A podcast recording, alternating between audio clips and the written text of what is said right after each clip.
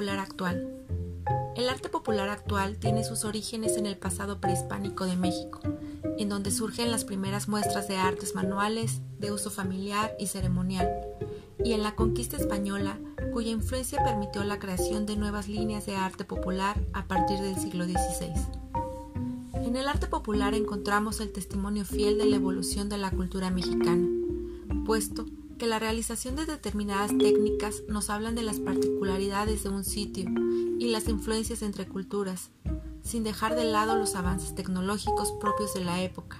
y las temáticas abordadas en él como la religión, las costumbres, las tradiciones y los rituales. Hoy en día, el arte popular mantiene su presencia en la inminente naturaleza del mundo globalizado, siendo valorado y apreciado tanto en sus formas pasadas como en sus interpretaciones contemporáneas.